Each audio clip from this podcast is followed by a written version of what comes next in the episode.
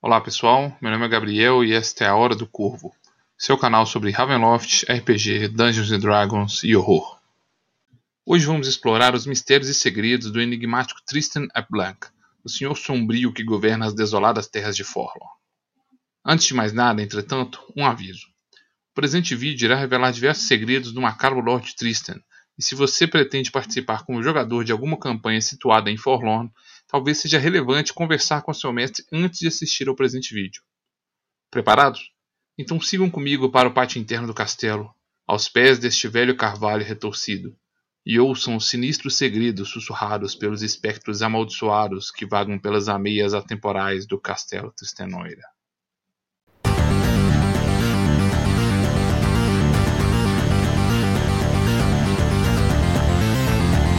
Of Grave.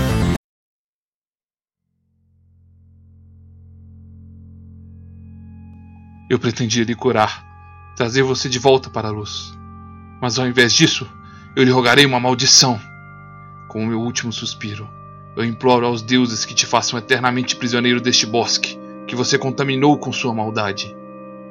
Deixe a morte queimar em suas veias a cara pôr do sol e que a paz jamais venha para você. Tristan Blanc é o Lorde Sombrio que governa o domínio de Forlorn. Seu passado trágico se estende por muitos séculos, e seus crimes horrendos condenaram a todos do antigo baronato de Forfar a um destino terrível. Tristan é uma criatura amaldiçoada, que existe em duas formas distintas.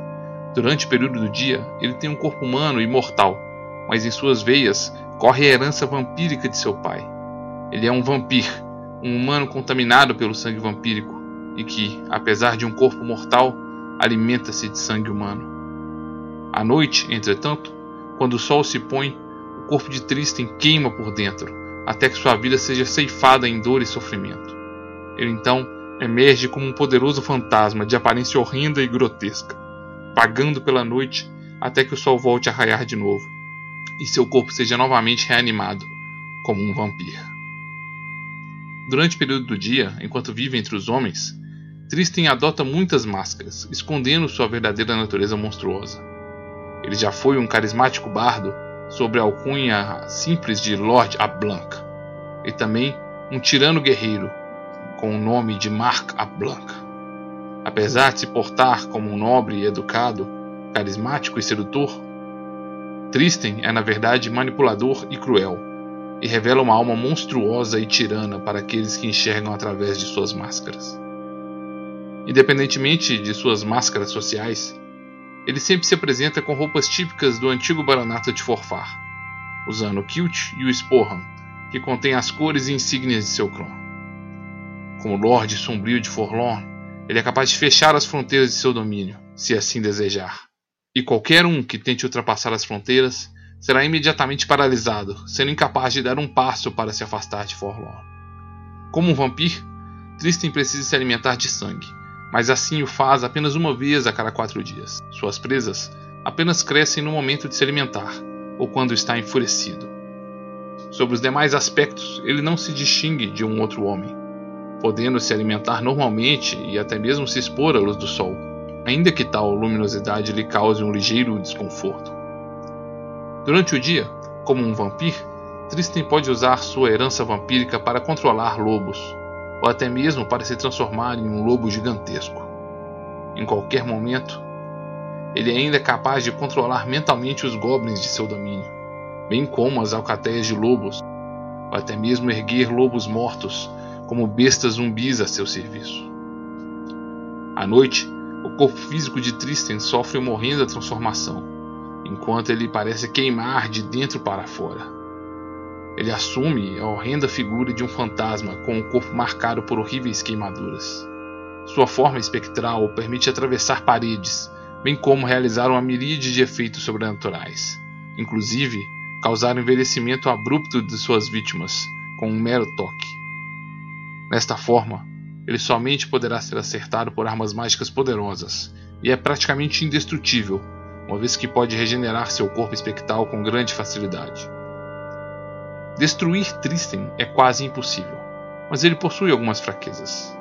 Em qualquer forma, ele sofrerá bastante com o contato com a água benta, e tem uma aversão aos chifres e galhas de um cervo. Se ele for destruído em combate, tal circunstância apenas lhe irá trazer um contratempo, pois assim que o sol nascer ou se pôr, ele ressurgirá novamente com a forma corporal imposta pela sua maldição, seja como um vampiro ou como um fantasma. Apesar desses inúmeros poderes e seu domínio sobre Forlorn, Tristan é um prisioneiro dentro de seu próprio reino. Eis que sua maldição não permite que ele se afaste mais de 100 metros do velho carvalho, que fica no centro do pátio interno do castelo Tristenóida. Sua essência é ligada ao velho carvalho, embora a árvore seja praticamente indestrutível, qualquer dano causado à árvore é diretamente transferido para Tristan. Apenas durante um breve espaço de tempo, Tristan fica verdadeiramente vulnerável. Durante quatro dias do ano, durante os solstícios e equinócios, Tristan volta a ser um humano comum, pelo período de 24 horas, e poderá sofrer uma morte definitiva se destruído neste período. Tristan guarda o segredo de sua fraqueza a sete chaves, e se esconde de forma muito bem protegida no interior do castelo Tristenoira durante esse período. Mas o que levou Tristan a tão única e atormentada condição? Quais são os segredos de seu passado sombrio? Tristan nasceu no ano de 207 do calendário baroviano, filho de Flora Blanc e Rivalin Aptosh. Apesar de seus pais terem se casado há apenas poucos dias, o pai de Tristan, Rivalin, foi enviado para lutar em uma guerra e não retornou do combate. Ferido e moribundo no campo de batalha, Rivalin foi encontrado por um vampiro que drenou totalmente seu sangue morto e esquecido, sem um clérigo para cuidar de sua alma, ou parentes para cuidar de seu corpo, Rivalin voltou dos mortos como um vampiro e decidiu finalmente voltar para casa. Flora Blanc descobriu sua gravidez após a partida de Rivalin e, com o tempo, ouviu rumores de avistamentos de seu marido pela cidade. Ela então passou a abandonar a mansão dos Blanc e rondar as vielas e ruas à noite com o objetivo de encontrá-lo. Quando finalmente encontrou seu amor, enlouquecida, Flora continuou a se relacionar com Rivalin, mesmo sendo ele uma criatura morta-viva, protegendo este e deixando que a criatura bebesse de seu sangue, e não obstante estar grávida. A fome de Rivalin não foi integralmente saciada, e logo corpos começaram a aparecer pela cidade de Birnan. Os moradores organizaram um grupo de caça e, eventualmente, Rivalin foi encontrado e destruído pelos caçadores. Uma turba enfurecida pretendia matar Flora por ter se envolvido e protegido o vampiro, acusando-a de ser uma bruxa e consorte do mal. Após o nascimento de Tristan, finalmente a população de Birnam perdeu a paciência e decidiu que era a hora de Flora pagar pelos seus pecados. Uma turba invadiu o salão de Zaplanca e ela fugiu para o bosque sagrado dos druidas, onde encontrou Rual.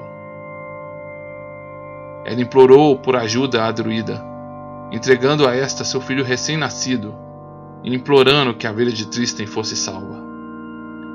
Quando a turba finalmente encontrou Flora no bosque sagrado dos druidas, Flora foi linchada e enforcada no velho carvalho. E Rual assumiu para si a educação e maternidade adotiva de Tristan. O contato do bebê Tristan com a sede vampírica de seu pai levou a criança a nascer como um vampiro, um humano mortal contaminado pelo sangue vampírico. Contudo, tais traços apenas começaram a manifestar em sua adolescência. Rual a mãe adotiva de Tristan, começou a encontrar diversos animais mortos na proximidade do bosque sagrado onde viviam. E durante uma noite, encontrou Tristan bebendo o sangue de um cervo. Consternada, ela se afastou da cena, mas Tristan havia percebido a sua presença. Tristan imaginou que sua mãe adotiva contaria aos demais druidas sobre sua condição e que eles iriam destruí-lo. Para preservar sua vida, ele procurou sua mãe com o intuito de assassiná-la. Encontrou Rual sozinha, ajoelhada diante do carvalho sagrado do Bosque dos Druidas. Rual estava se preparando para um ritual que livraria seu filho da influência maligna e havia ingerido água benta para se purificar.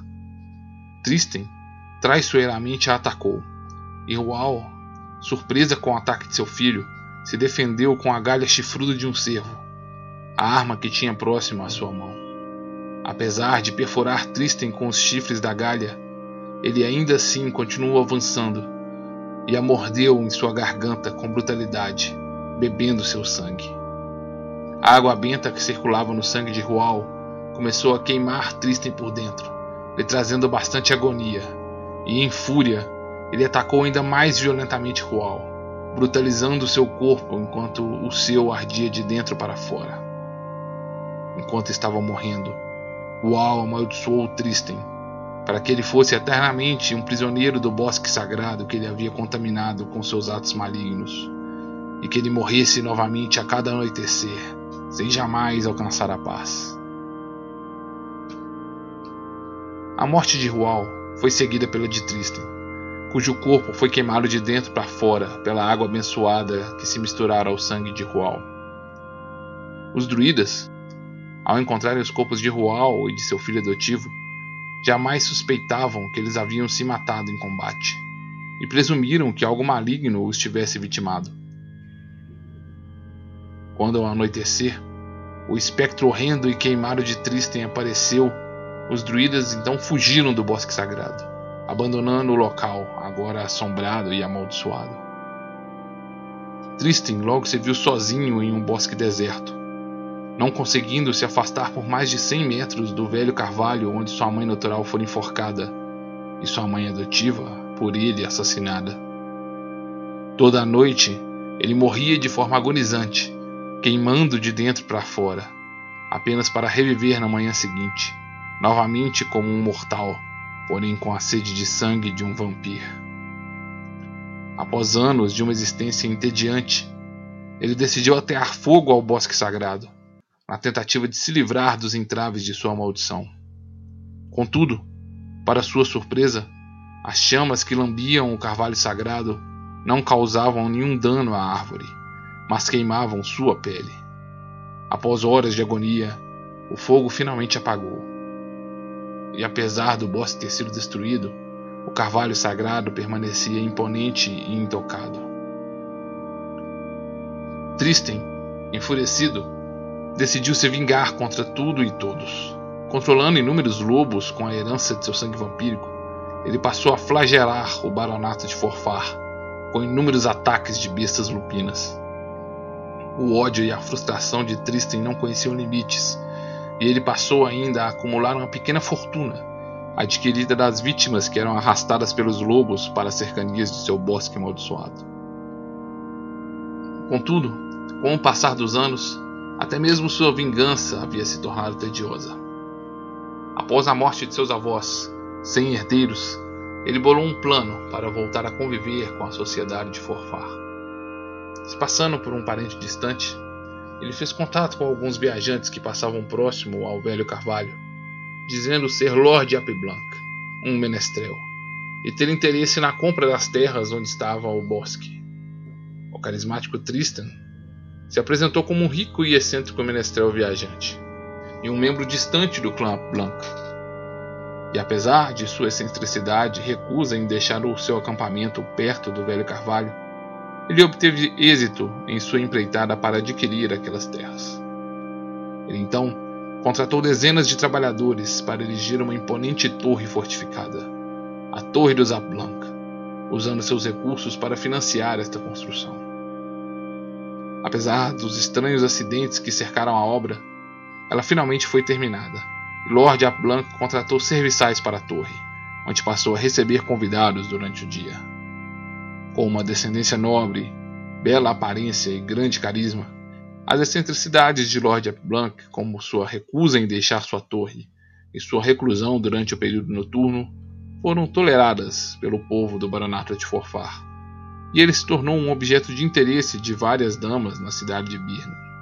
O desejo de Lord Blanc recaiu sobre Isolde Apvey, uma bela dama que estava destinada a se tornar uma clériga de Diancent. Tristan usou todas suas técnicas e estratégias de sedução e propôs a Isolde em casamento. Mas ela negou o seu pedido. dizendo que não poderia abandonar sua vocação clerical. Tristan então fez uma jogada arriscada.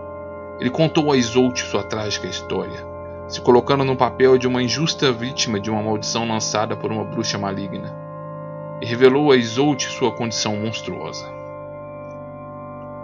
Apelando para a misericórdia de Isolde e afirmando que ela poderia, com seu amor, cumprir sua vocação à deusa e eventualmente curá-lo deste flagelo, ela finalmente foi convencida por Tristan e se casou com ele.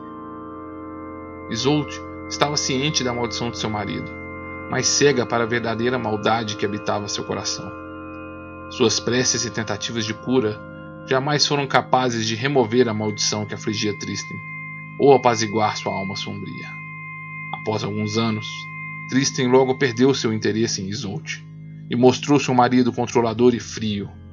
Da união do casal, entretanto, vieram três filhos. Um destes filhos, Guilherme Aplanc, morreu de forma trágica com apenas 12 anos. A criança havia adquirido um cachorro de quem era inseparável. Entretanto, o cão havia sentido a presença maligna de Tristan e um dia avançou sobre ele, mordendo sua perna.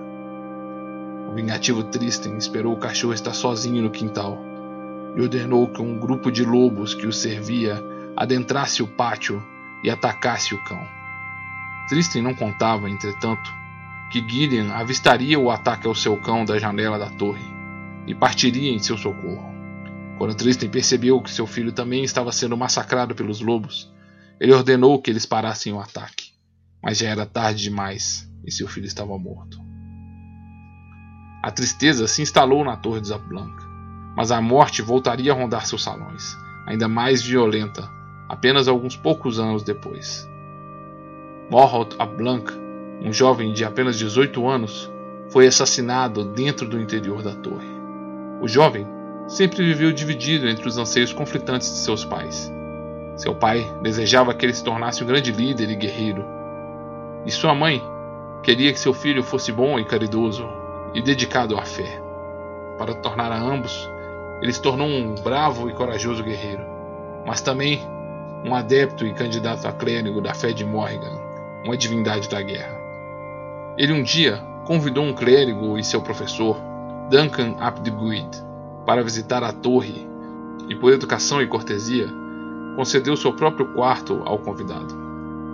Durante a noite, enquanto Duncan caminhava pelos corredores do castelo, ele se deparou com um fantasma de Tristan, e ao ser atacado pelo espectro jogou água benta sobre a aparição, fazendo com que Tristan recuasse.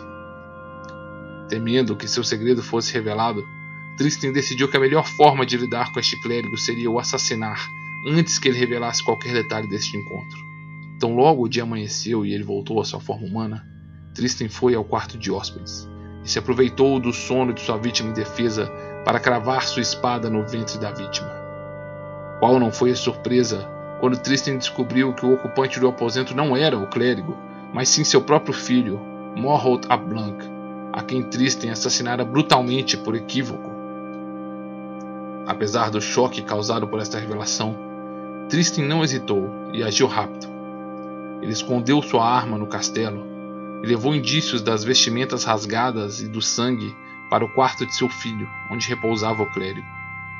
Quando o corpo de Morholt foi encontrado, um grande alarde foi causado na torre, e Tristan Blanca acusou o clérigo Duncan de ter assassinado seu filho, apontando as evidências do assassinato. Em um ato de desespero, o clérigo Duncan conseguiu se livrar de seus captores e fugir. No ventre do corpo de Morholt, um fragmento de lâmina foi encontrado, mas nenhuma arma foi descoberta que coincidisse com tal fragmento. Embora todos acreditassem que Duncan tivesse assassinado Morholt, a semente da dúvida foi plantada na mente de Tapvei, que conhecia a natureza monstruosa de seu marido. Por fim, algum tempo depois, a filha do casal, Bragena Blank, viria a desaparecer. A jovem havia seguido os passos de sua mãe e se tornado uma clériga de Diacent. Quando uma noite ela descobriu a forma fantasmagórica de seu pai rondando o castelo, ela decidiu tentar curar seu pai da maldição tal qual sua mãe o fizera. Tristan não apenas foi ferido pela tentativa, como percebeu que sua filha estava se tornando uma clériga de grande fé e poder, e decidiu pôr um fim nesta ameaça. Ele secretamente capturou e levou sua filha para as masmorras do castelo, onde a submeteu a diversas torturas com o intuito de quebrar seu espírito e fazer a mesma abandonar a fé nos deuses. O desaparecimento de Breguena Blanc foi bastante sentido por todos na torre, e grupos de busca foram realizados, sem sucesso. Sua mãe, sem saber sobre as masmorras subterrâneas da torre, vagava pelo castelo em desespero e tristeza, procurando por sua filha em vão. Após um ano de sofrimento nas masmorras, Braguen ainda não desistira de sua fé e desapareceu misteriosamente. Nem mesmo Tristan sabe como ela escapou e para onde teria ido e jamais teve notícias de sua filha outra vez. Naquele mesmo ano, a desesperada Isolde finalmente decidiu confrontar Tristan sobre suas suspeitas envolvendo a morte e desaparecimento de seus filhos. Tristan não tolerou a verdade das acusações de sua esposa e atacou a mesma, drenando seu sangue e jogando seu corpo do topo da torre. Para todos os que lá habitavam, ele revelou que sua esposa teria cometido suicídio. Com toda a sua família morta, Lord Tristan permaneceu sozinho em sua torre e percebeu aos poucos a futilidade de tentar viver uma vida normal e esconder sua natureza monstruosa. Alguns criados começaram a sofrer de estranhas fraquezas e doenças, e alguns sofreram acidentes misteriosos.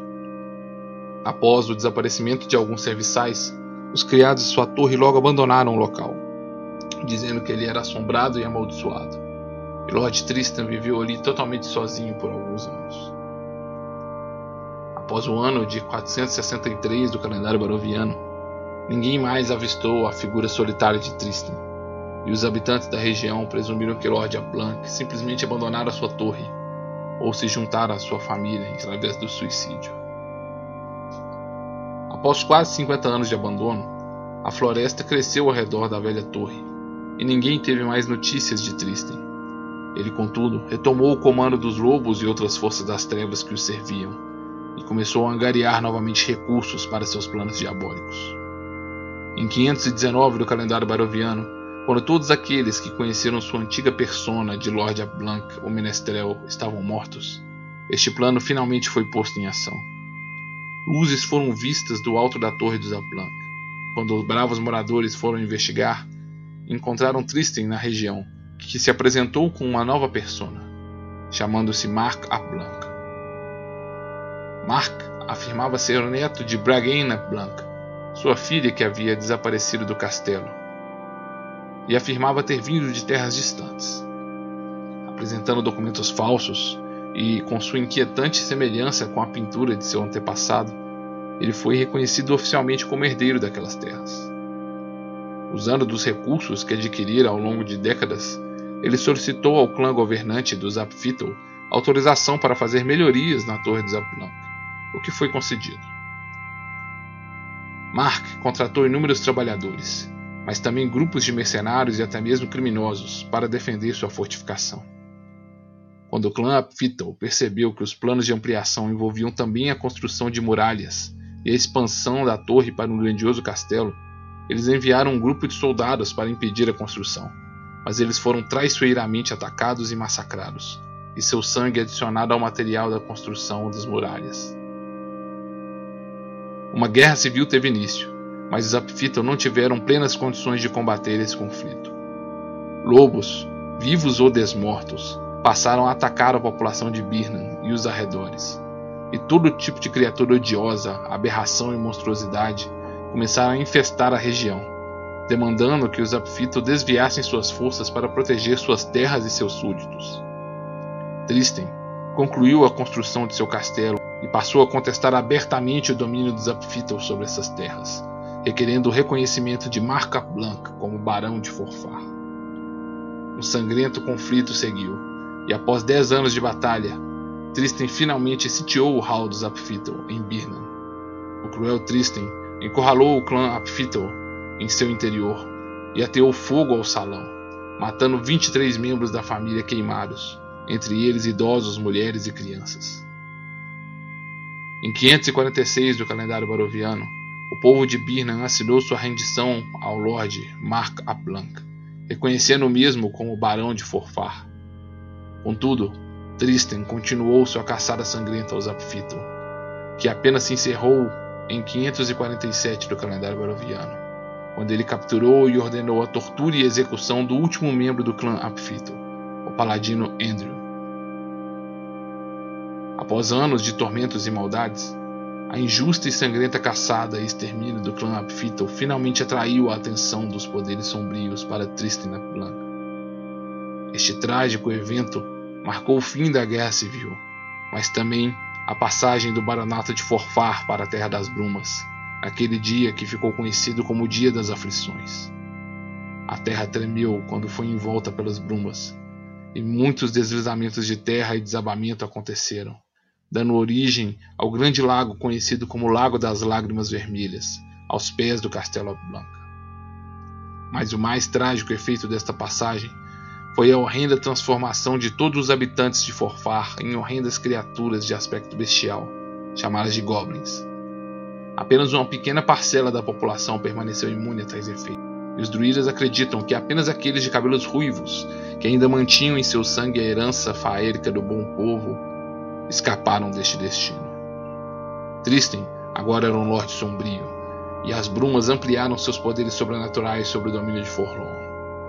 Sua conquista era vazia, entretanto, pois sua guerra apenas lhe herdara terras vazias, habitadas por selvagens e grotescos goblins, que lhe serviam como fiéis súditos. Atualmente, Tristan ainda procura um meio de quebrar sua maldição e deixar de se transformar de forma agonizante em um fantasma a cada anoitecer. Ele também procura se ver livre do confinamento nas proximidades do velho carvalho para se livrar de sua maldição, ele busca dois objetivos. Tristan pretende destruir o espectro de Rual, sua mãe adotiva que lhe rogou esta terrível maldição. Ele acredita que a maldição se encerrará se Rual for destruída, e diante de sua limitação para não se afastar do velho carvalho, poderá até mesmo tentar contratar aventureiros para caçar o espírito atormentado de sua madrasta. Curiosamente, o espectro de Rual, apesar de não poder se comunicar, também tenta usar de fantasmagorias e ilusões para direcionar aventureiros contra os planos de Tristan. O segundo objetivo de Tristan é se livrar dos druidas que habitam suas terras e destruir seus bosques sagrados, para acabar com a influência da fé druídica em Forlorn. Tristan comanda suas hordas de goblins e lobos para promover uma verdadeira campanha de deflorestação de Forlorn bem como para caçar, torturar e matar os druidas. Seu ódio contra sua mãe adotiva Rual se espalha também aos demais círculos druídicos que habitam Forlorn, e ele acredita que destruindo estes grupos e seus locais de poder, ele se tornará mais forte e capaz de quebrar e superar sua maldição.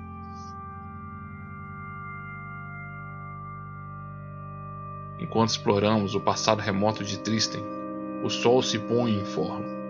Por um breve momento, percebemos pelas janelas do castelo que os arredores se encontram novamente desmatados. E estamos de volta ao tempo presente.